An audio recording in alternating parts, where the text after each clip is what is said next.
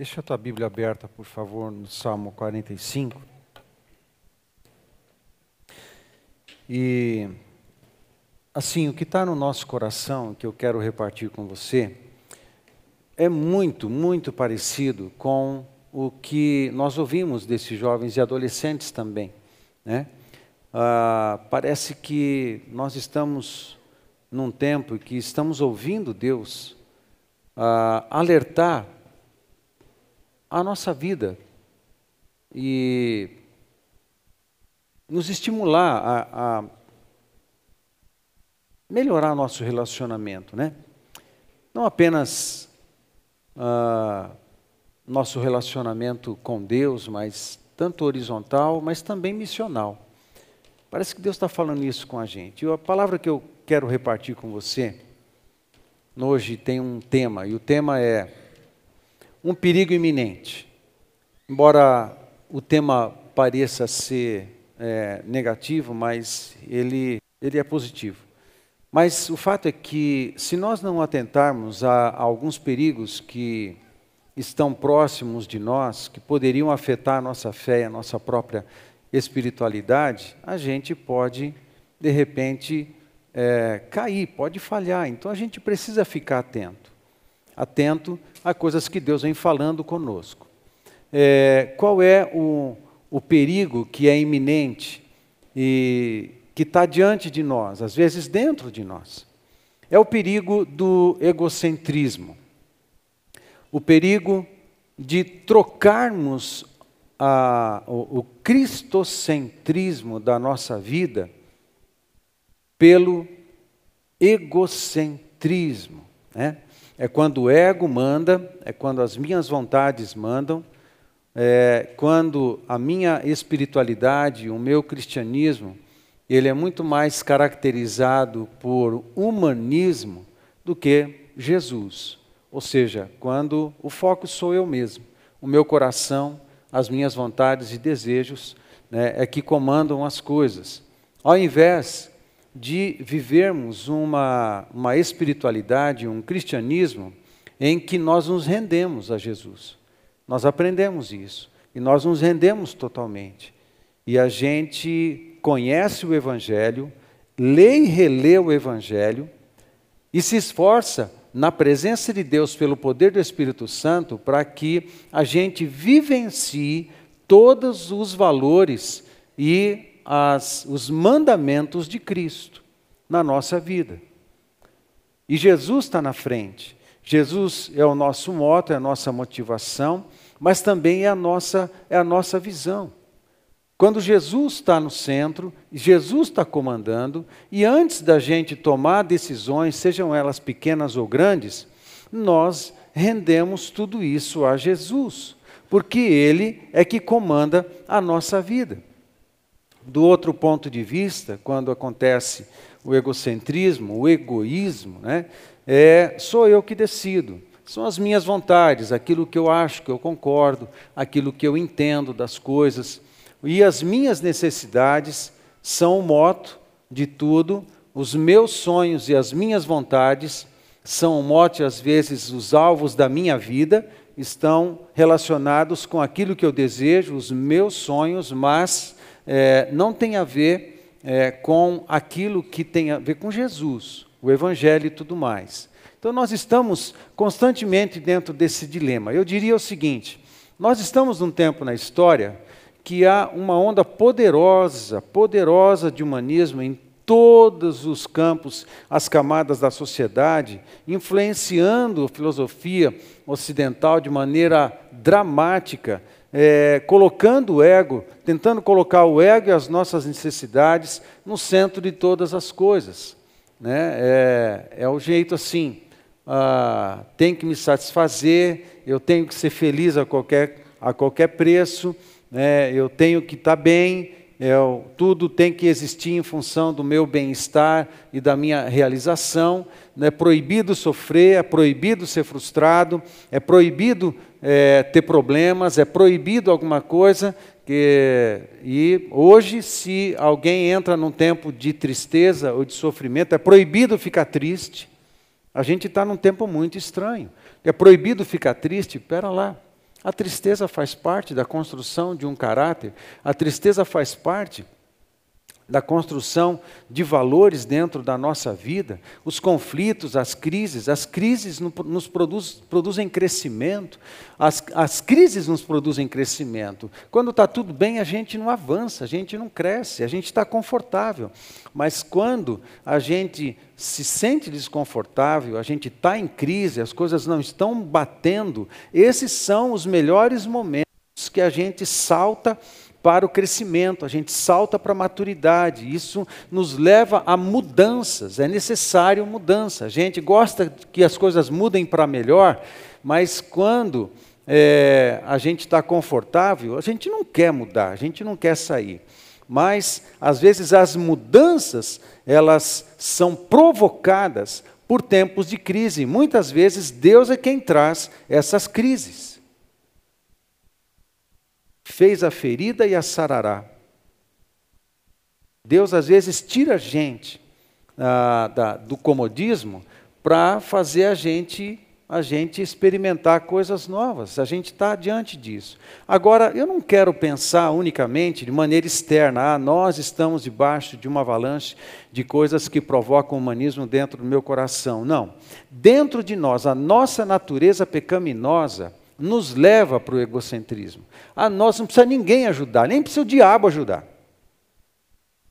Os demônios também não precisam fazer nada. A nossa natureza decaída já nos conduz a uma situação de colocarmos o nosso próprio ego no centro de todas as coisas. Por isso o cristianismo é morte. Por isso o cristianismo é morte antes da vida. Por isso o cristianismo é cruz e depois a ressurreição. Por isso é derramamento de sangue e sacrifício. E depois é o Pentecostes.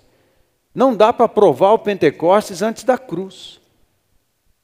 Não dá para provar a ressurreição antes da cruz. Perdão a, da obviedade. No cristianismo, a gente experimenta a morte, a morte do ego. Isso mesmo. O, o ego não tem remédio ele tem que ser mortificado. E mortificado diariamente. E a palavra de Deus, ele trata dessas coisas. Qual é o perigo iminente que todos nós cristãos é, é, estamos expostos? Está bem perto de nós. O perigo de nós trocarmos o senhorio de Cristo, a centralidade de Cristo, pelo senhorio do ego, pela centralidade do ego e das minhas vontades. A gente, é, com isso, pode eliminar toda a natureza missional, missionária da, do Evangelho. Isso pode. É, nessa, o Evangelho, o cristianismo, é essencialmente evangelizante. Nós sempre estamos visando alcançar pessoas, ministrar em pessoas, alcançar pessoas, é, proclamar a mensagem do Evangelho para as pessoas. Não é agente secreto. No, no cristianismo verdadeiro, a gente está procurando a presença do Senhor e sempre ser a luz no mundo, um luzeiro no mundo. Paulo fala isso em Filipenses capítulo 2. Como luzeiros no mundo, a luz de Deus, a luz do, do Evangelho, do Reino de Deus, deve brilhar em nós e as pessoas de alguma forma podem ver essa luz e isso cria-se uma oportunidade, o Espírito Santo produz essa oportunidade da gente compartilhar as verdades que estão iluminando a minha vida, a nossa vida, e podem passar a iluminar a vida de um amigo, a vida de um parente, iluminar o casamento desse familiar e desse, desse, desse amigo, iluminar a família, iluminar tudo com a luz do Evangelho, que ilumina as trevas, elimina as trevas.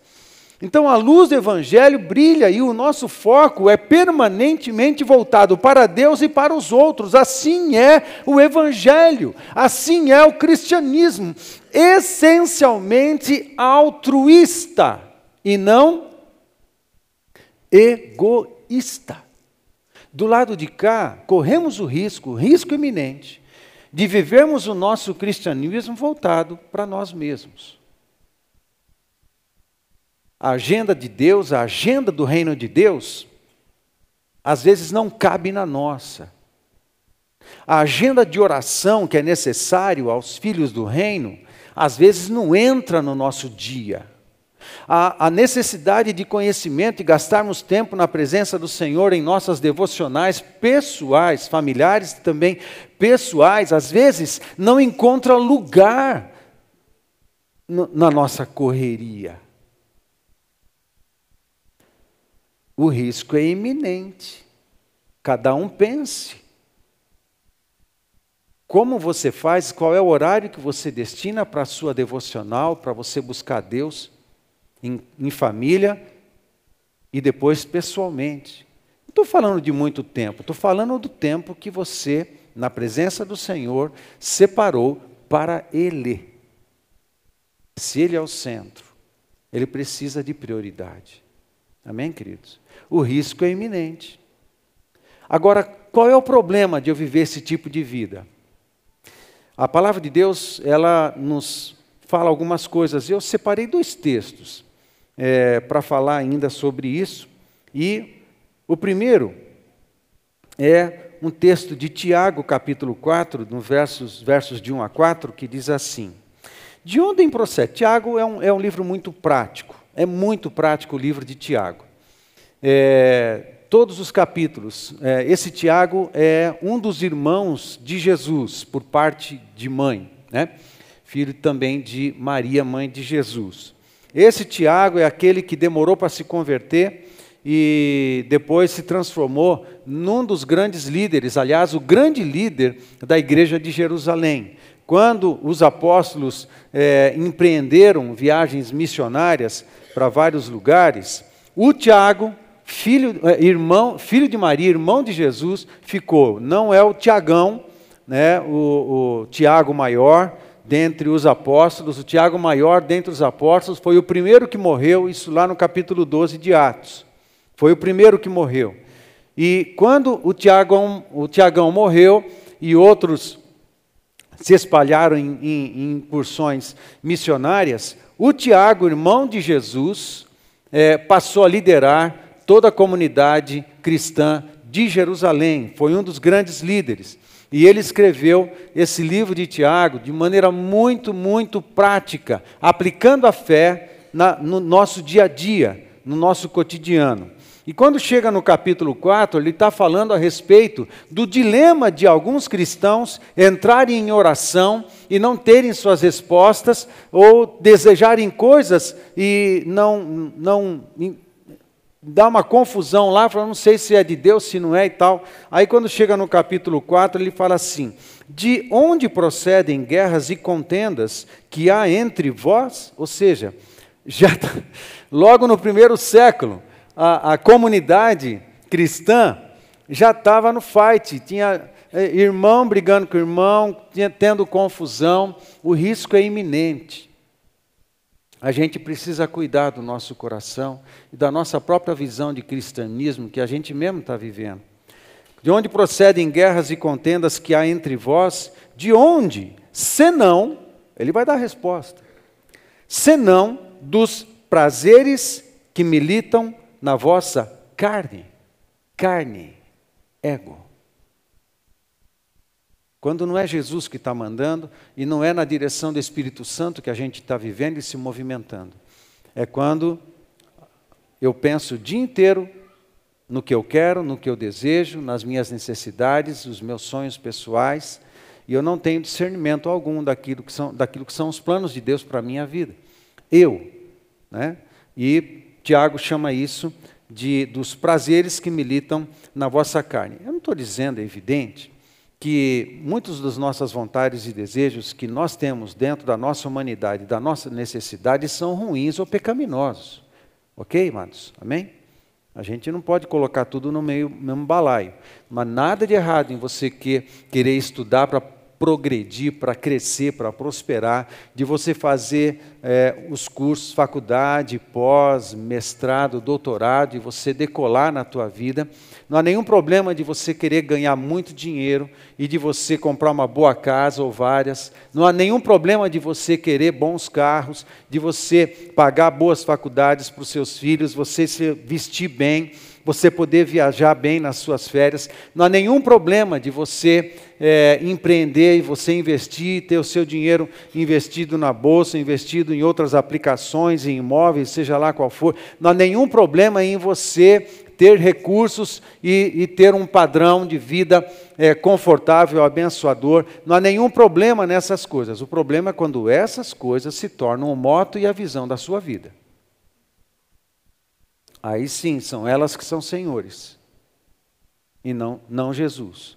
Não há nenhum problema nessas coisas. O problema é quando coisas e coisas da nossa natureza humana vão tomando o lugar da pessoa de Jesus, da vontade de Jesus, do conhecimento do seu chamado para cada um de nós, é, dos seus propósitos, dos propósitos do reino do evangelho. Porque tudo isso diz respeito tanto ao presente como ao futuro, quanto à eternidade. Agora, o ego só funciona igual ao diabo, o ego só funciona para o presente, para aquilo que é passageiro. Nós não vivemos pelo que é passageiro, nós vivemos pela, por aquilo que é eterno, pelos valores que são eternos. E todos os recursos que nós precisamos para viver no presente, naquilo que é passageiro, de maneira digna e confortável, o Senhor pode nos acrescentar sim. Mas eu uso todos os recursos que eu tenho aqui nessa dimensão para servir aos propósitos eternos. Capite? Agora, aqui, quando eu não coloco as minhas casas, os meus recursos, os meus carros, os meus confortos, as minhas casas, tudo isso aqui, se eu não coloco nada disso aqui a serviço do reino de Deus, da maneira que o Espírito Santo orientar, então eu estou vivendo por aquilo que é passageiro. E o que é passageiro é passageiro. A felicidade é passageira, a satisfação é passageira, a realização é passageira o sonho é passageiro. Quem gasta a vida naquilo que é passageiro vai ter uma realização passageira. Amém? Aquele que gasta a vida naquilo que é eterno vai ter uma alegria eterna, felicidade eterna, realização eterna, sonhos realizados para a eternidade. Vai provar do que é eterno e vai trazer da eternidade para o presente os recursos necessários para você poder ser muito abençoado aqui, funcionar e existir e utilizar todos os recursos no presente para porque você coloca tudo isso a serviço do eterno. Eu gosto muito de uma palavra de Pedro, no capítulo 4, quando ele fala sobre as unções que vêm sobre nós e o Espírito Santo nos consola. Nos consola, nos dando força em todas as situações. A palavra que Pedro utiliza ali no capítulo 4 do Evangelho, não vou mencionar o texto, isso me veio na mente agora, é como se nós, é, a unção que vem do céu sobre nós, que nos capacita e nos consola e consola o nosso coração, é como se viessem pitadas da glória do porvir, pitadas da glória da eternidade, que vêm da eternidade e caem sobre mim no meu presente, como que me fortalecendo, me dando um abastecimento antecipado das glórias e do poder do futuro, da alegria, da provisão que está grandemente reservada para nós na eternidade, recaem sobre mim no presente para me fortalecer, para que eu viva no presente, realizando a missão do presente, vivendo, olhando para a eternidade, mas já provando antecipadamente muitos dos recursos e das unções e das alegrias e das consolações do Espírito Santo já no presente. É um fortalecimento. Deus deixou isso garantido para todos nós. Mesmo que haja sofrimento no presente, se você vive pensando nos valores da eternidade e do Evangelho, o Senhor trará da eternidade porções de graça, de força, de recursos, de consolação, para nos fazer fortes e firmes, para suportar o que for necessário, para a gente viver no presente com tudo que a gente tem, mas usando apenas como instrumento para as coisas eternas. Amém? A gente vive nessa, nessa, nessa coisa. O risco é iminente de, sutilmente, eu estar vivendo no meu evangelho, o meu evangelho não com Jesus no centro, mas com eu mesmo no centro. Não dá para perceber, às vezes é invisível. Sabe o que acontece? Às vezes tem uma família, uma família que está cuidando bem da sua casa, um marido que está cuidando bem da sua casa, uma mãe que está cuidando bem da sua casa, e a coisa está rolando. A pessoa, você olha para esta casa, essa família, é igualzinho, exatamente igualzinho essa família que está é, tá cuidando bem da sua casa, está trabalhando, está tendo recursos, está viajando nas férias, está fazendo tudo. Ah, no, no entanto, essa família aqui, ela tem uma consciência de mordomo. Porque nada que é dela. Essa família aqui busca, a, a, trabalha, re, ganha recursos, usa os seus recursos para abençoar, investir no crescimento cristão dos seus filhos, para realizar todas as coisas, para abençoar sua família, assim, segurança, patrimônio, prosperidade, a, alegria, felicidade, mas também ela convive com um chamado, ela sabe que ela é, é, ela é sacerdote, é uma família sacerdotal, e ela é mordomo, tudo que ela tem deve servir aos propósitos de fato da eternidade, deve servir aos propósitos do reino. As coisas estão acontecendo aqui, mas essa família, essa família, ela pega dos recursos que o Senhor está liberando para ela, a sua agenda, tudo que acontece aqui, ela coloca é, tudo que ela é e tudo que ela tem a serviço do seu sacerdócio. Ok? Tudo que ela tem, tudo que ela é, está a serviço dos propósitos eternos. Tudo que ela tem, tudo que ela é, está a serviço de alcançar mais pessoas pelo Evangelho. Tudo que ela é, tudo que ela tem, é na formação do cristianismo na vida dos seus filhos é para a luz do Evangelho brilhar e para essa família ser o um endereço do céu na terra. Para aqueles que, quando olham para essa família, veem a luz de Jesus brilhando, falam assim: o que, que tem em vocês? Eu preciso saber. E você tem uma oportunidade do Espírito Santo para poder compartilhar que luz que brilha na sua vida. Essa família é uma expressão do reino, é uma expressão de Jesus, é uma expressão da Trindade, é uma expressão do céu, é uma expressão do Evangelho do nosso Senhor Jesus Cristo. Essa família, ela não, não tem, é, tem crise, tem sofrimento, claro que tem, sempre tem, todo mundo tem, mas quando existem perdas nessa família, ela entende que ela é só mordomo. Ah, perdeu porque por causa de um investimento que fez mal feito e perdeu recursos. Ela é mordomo, Senhor, tudo vem das tuas mãos. O Senhor nos abençoa, o Senhor dá, o Senhor tira de vez em quando, porque o Senhor parece que abençoa mais a gente quando tira de nós do que quando acrescenta. Isso é um mistério para quem anda com Deus. Parece que às vezes Ele nos abençoa mais quando tira coisas de nós do que quando dá. Porque aquilo que Ele tira de nós, a gente tem a oportunidade de encher dele. E às vezes Ele faz isso, hein? E às vezes Deus faz isso. Deus tira as coisas, Senhor, me dá, me dá, me dá, ele vai, tira, tira, tira. Essa família, porque tem uma consciência sacerdotal, tem uma consciência e uma visão da eternidade, e porque ela sabe que ela é apenas mordomo de todos os recursos que o Senhor está liberando para ela, muito embora ela trabalhe, ela estudou, ela se preparou, é empresário, ou, ou autônomo, ou funcionário, ou seja, não, não importa o que ela seja, tudo que ela está construindo, está construindo dentro de uma mentalidade sacerdotal. Uau! Está construindo dentro de uma mentalidade para a eternidade. Uau! Eu não sou um médico, eu sou um sacerdote médico. Eu não sou orientador físico, eu sou um sacerdote orientador físico. A minha clínica é uma agência do reino dos céus. Embora não tenha plaquinha, mas é. O meu consultório, minha sala de cirurgia, não tem uma plaquinha, agência do reino dos céus, mas é. E quando as pessoas vão lá para fazer massagem, é uma agência do reino dos céus. Ou quando vão para buscar assessoria do advogado, se apresenta o melhor deles. É uma agência do reino dos céus. A plaquinha está outra, mas eu sei quem eu sou e eu sei o que é isso aqui. É gente que pensa. Aí nesse lugar, às vezes Perde-se um carro, perde-se dinheiro, perde-se algumas oportunidades, perde-se negócios. As perdas que acontecem dentro dessa dimensão aqui, está tudo bem, porque tudo vem da mão do Senhor. O Senhor nos console, eu sou apenas mordomo. E sou apenas mordomo da minha própria vida, porque nem eu me pertenço. É a consciência do cristianismo aqui.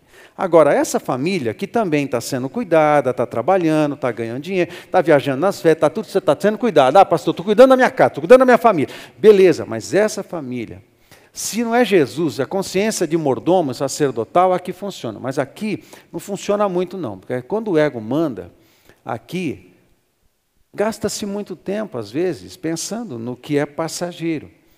Aqui eu sou dono das coisas que eu tenho, o carro é meu. Eu comprei, eu paguei. A casa é minha, eu comprei, eu paguei. A minha vida é minha, é a minha vida. Eu tenho livre-arbítrio? Tem, claro que tem. Livre-arbítrio é escolher obedecer ou não. E sofrer as consequências de quem obedece e de quem desobedece. O nosso livre-arbítrio não é fazer o que eu quero. Livre-arbítrio só diz respeito a você escolher obedecer ao Senhor ou não. Agora, você não tem mais liberdade para se eximir das consequências da obediência e também não pode se safar das consequências da desobediência.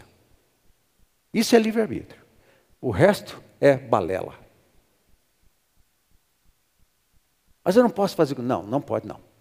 Nós não fomos criados para viver onde Deus. Nós não fomos criados para o pecado. Nós não fomos criados para ter vida autônoma.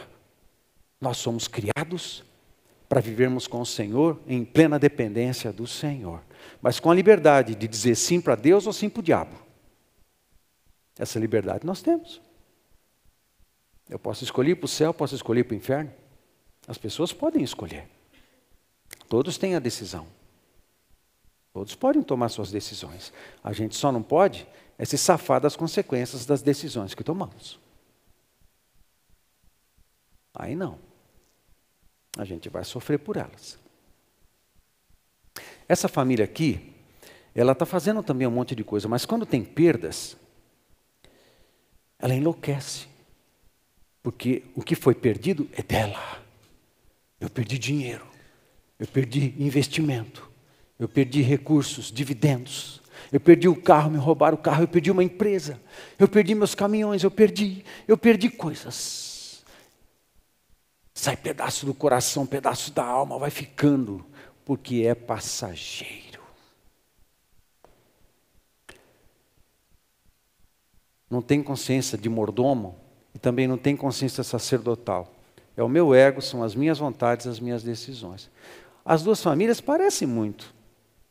Você nem consegue ver a diferença entre uma e outra.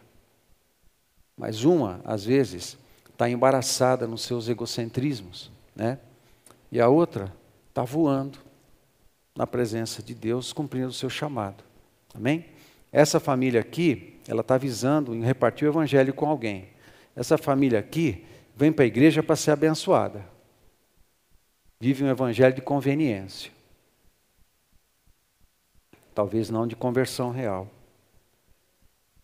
Lembra no casamento, falei ontem, de Marta e Maria, Jesus na casa deles?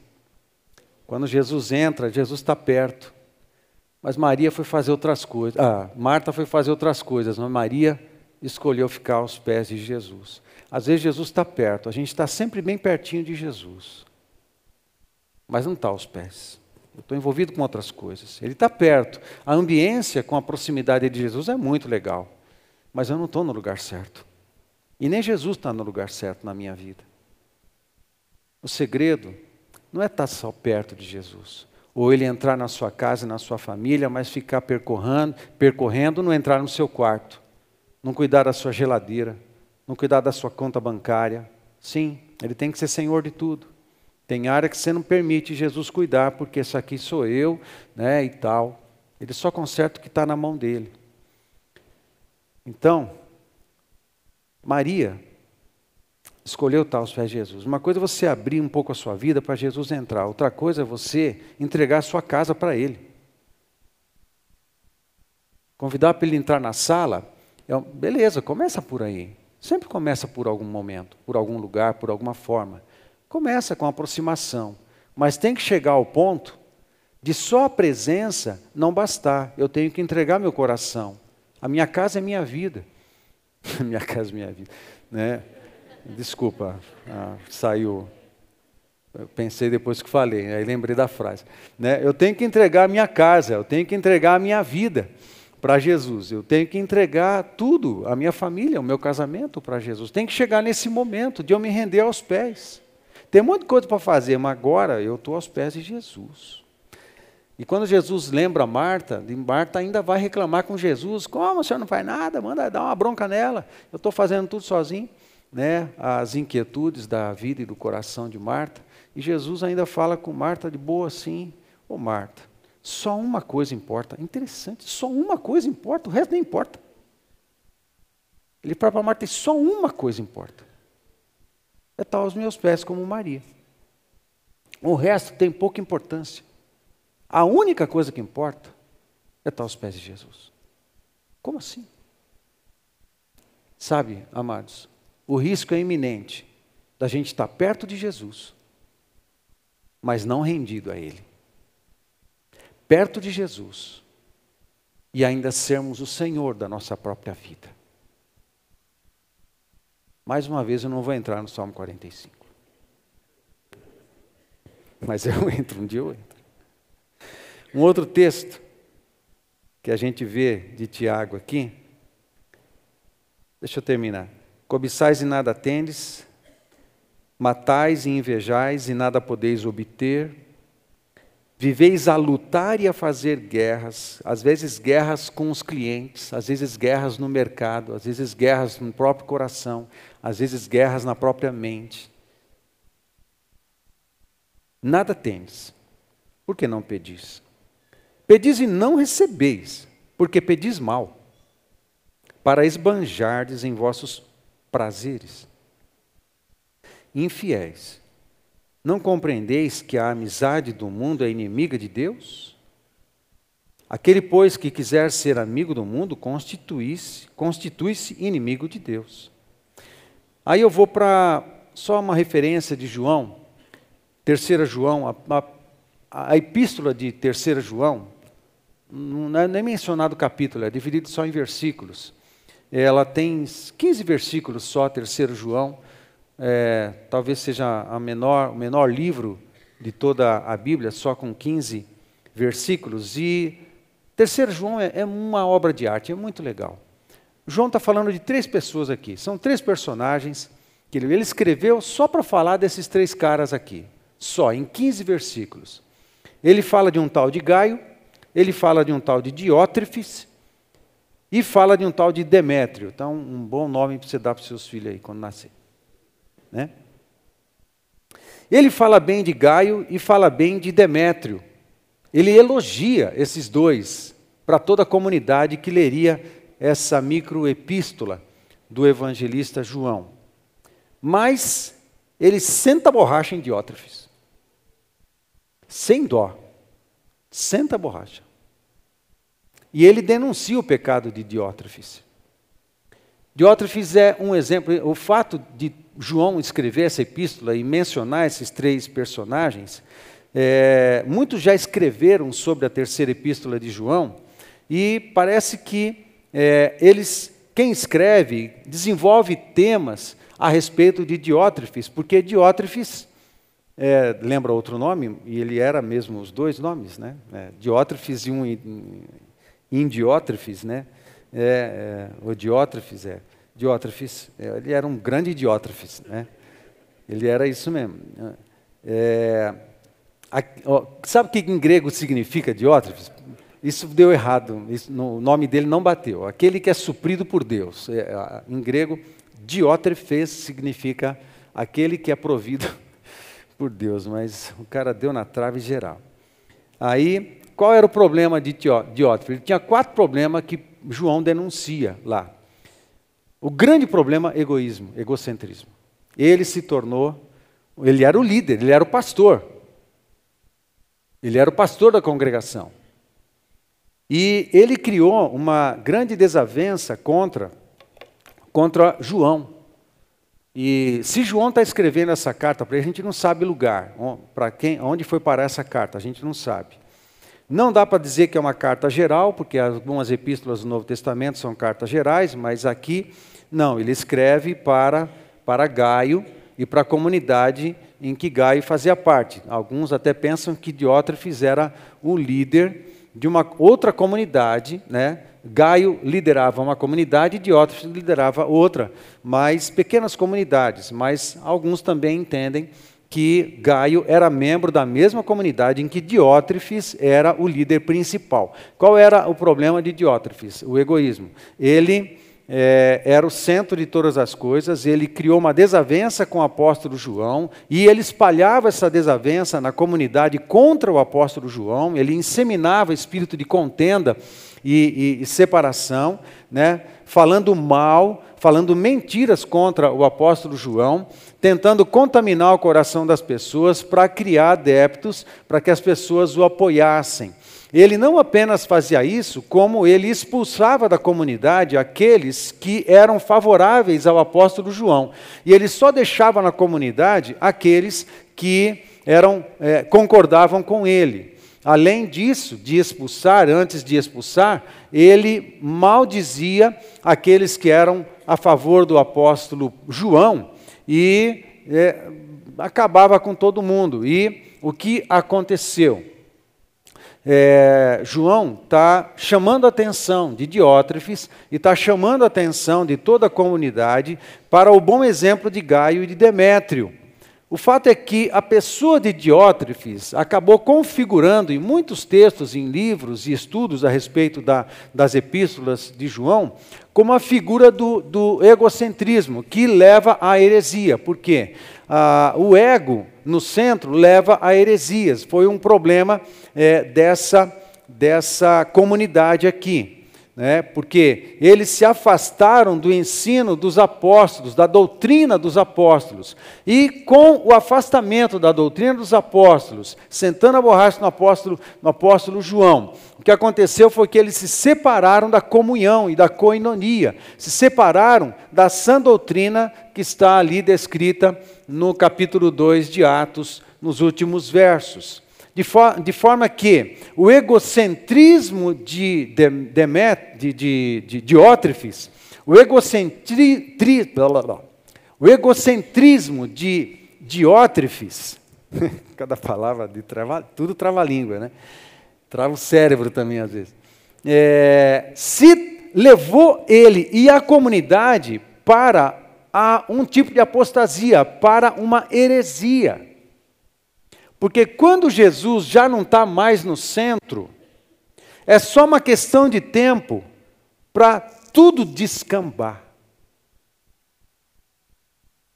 Quando Jesus já não está mais no centro de uma comunidade, é só uma questão de tempo. Você vai ver muitos casos de, de adultério, muitos casos de prostituição, muitos casos de roubo, muitos casos de infidelidade, muitos casos de gente é, devendo no mercado, é, falta honestidade, falta lealdade, falta um monte de coisa que devia existir, não tem. Por quê? Jesus já não é mais o centro. É só uma questão de tempo, os pecados vão começar a aparecer e haverá um investimento forte na comunidade para a manutenção do próprio povo, né? e isso se transforma numa comunidade herética, uma comunidade apóstata que já não prega mais o Evangelho, mas prega um tipo de Evangelho que está centralizado no homem, está centralizado no pastor, está centralizado na liderança ou nas lideranças, mas que não coopera mais com a obra do reino de Deus.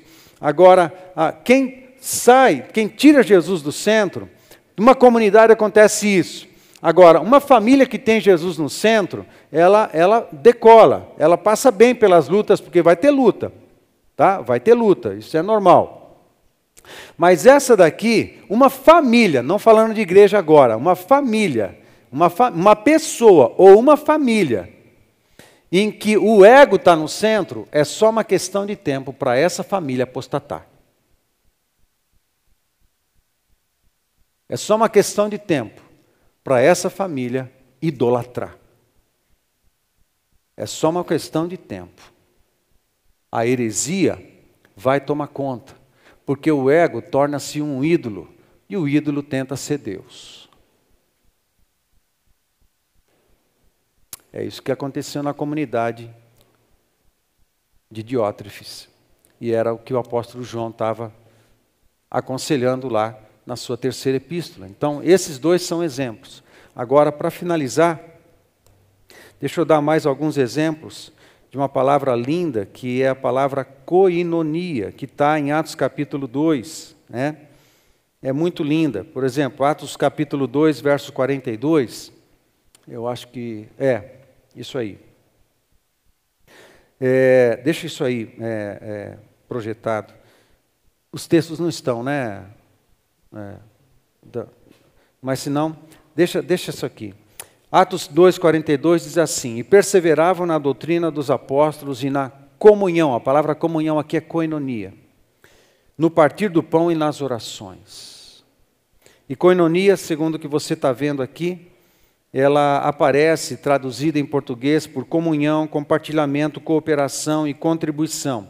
E essa palavra é derivada da palavra da raiz koinós, ah, é a palavra grega que significa comum, aquilo que é comum, mas não apenas aquilo que é comum, ela tem uma ideia do koinós, tem uma ideia por trás. A ideia é o seguinte: ela denota as ideias de compartilhamento, que é comum para mim e para você, são coisas que se compartilham. Ah, é compartilhamento, é comunidade, aquilo que é comum a uma, uma, a uma comunidade, a um povo.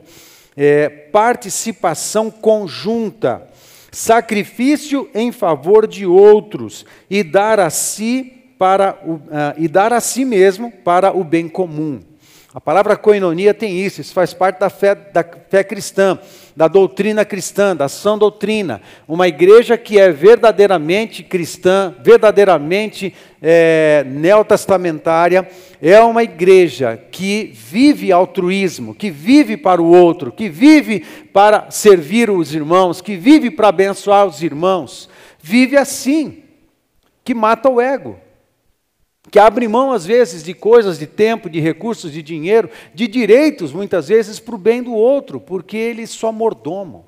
Há uma consciência de mordomia muito grande naquele que é cristão. Você vê que essa palavra acontecendo em outro texto? Romanos 15, 26. Porque aprove a Macedônia e a Acaia levantar uma coleta em benefício. Uma coleta em benefício, aqui é a palavra coinonia em benefício dos pobres dentre os santos que vivem em Jerusalém. É, Paulo fala isso em 2 Coríntios capítulo 8, quando diz: pedindo-nos com muitos rogos a graça de participarem da assistência aos santos. Houve um problema de fome em Jerusalém e Paulo, no seu trabalho missionário, mobilizou as igrejas, filhas do seu trabalho missionário, para levantarem recursos para enviarem para os pobres de Jerusalém.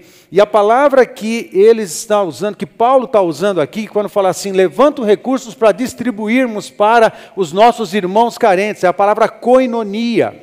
Tornar comum o meu recurso para com o irmão que está passando necessidade, isso é koinonia, isso é a essência do Evangelho.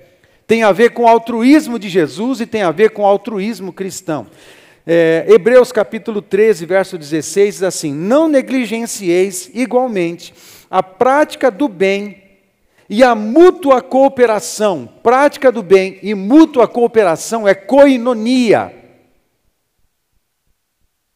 Pois com tais sacrifícios Deus se compraz. Aqui ego, aqui coinonia, mordomia, moto e visão, Jesus.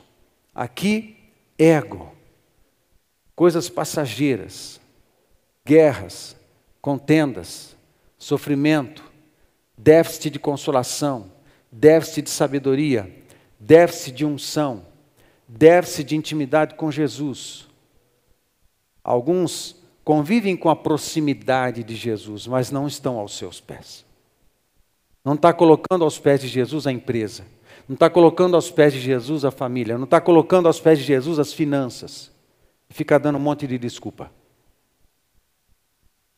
Tem que colocar tudo aos pés de Jesus, porque nós somos honrosamente mordomos. Amém?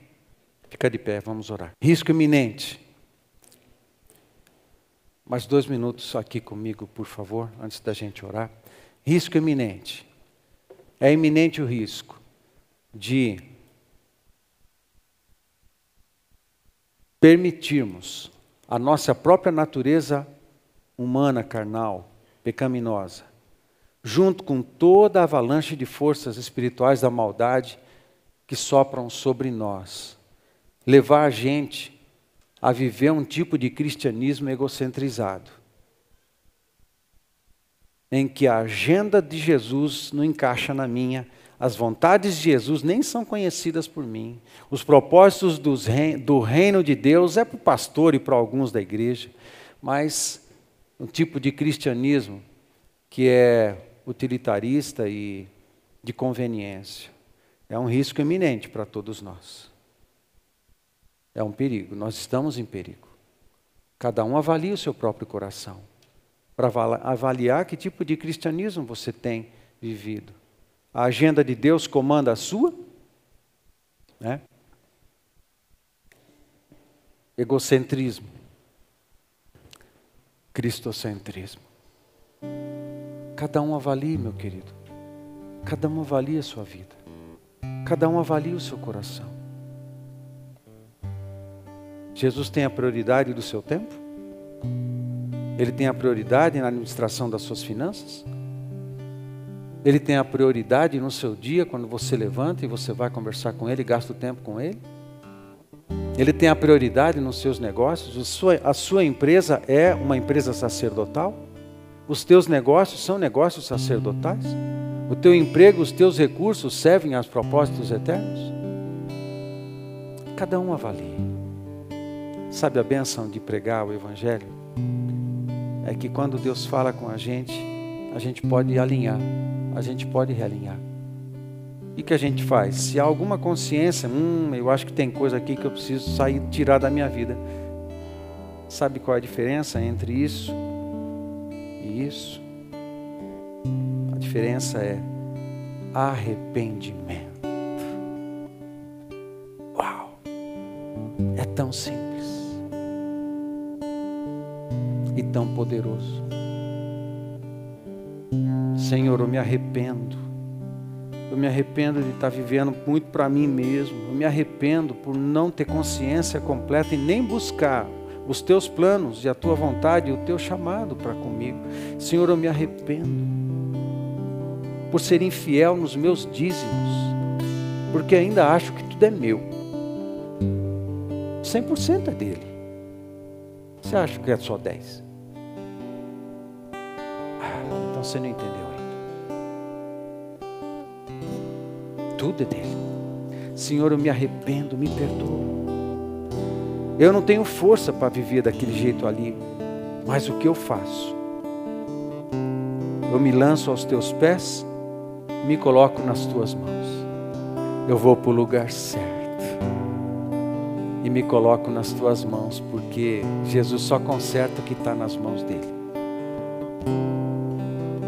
Aí, o arrependimento vai destruindo as fortalezas, as cadeias mentais, emocionais, espirituais que prendem a gente debaixo do ídolo do ego. E o poder de Deus, o poder do sangue, o poder redentivo do sangue de Jesus que entra em vigor, em vigência, em poder sobre nós, que elimina essas coisas e nos coloca na condição de nos aproximarmos de Jesus e o Espírito Santo vai construindo esse tipo de vida em nós. Uma consciência sacerdotal de alto nível, uma consciência de mordomia de alto nível, uma consciência missional de alto nível, uma consciência altruísta, uma essência altruísta. Só Deus pode gerar isso em nós. Eu mesmo não consigo fazer isso. Só o Espírito Santo. E qual é a porta que a gente passa? alguns podem estar em níveis diferentes aqui, mas qual é a porta? É a porta do arrependimento. Eu dou as costas e olho para Jesus, Jesus, me perdoa das tranqueiraiadas lá que eu estou vivendo aqui. Me perdoa. Eu quero o Senhor governando a minha vida, eu quero o Senhor governando o meu, meu casamento, eu quero o Senhor governando as minhas finanças, porque eu não consigo sair dos débitos, não consigo sair da, do perrengue, eu não consigo usufruir das bênçãos, eu não consigo usufruir dos recursos que recaem do céu, porque eu não uso a chave certa, usa a chave certa. Senhor, eu quero me entregar, eu quero que o Senhor governe. Eu quero o Senhor no centro. Eu quero. Quem acha que precisa que Jesus governe áreas da sua vida, vem aqui para frente.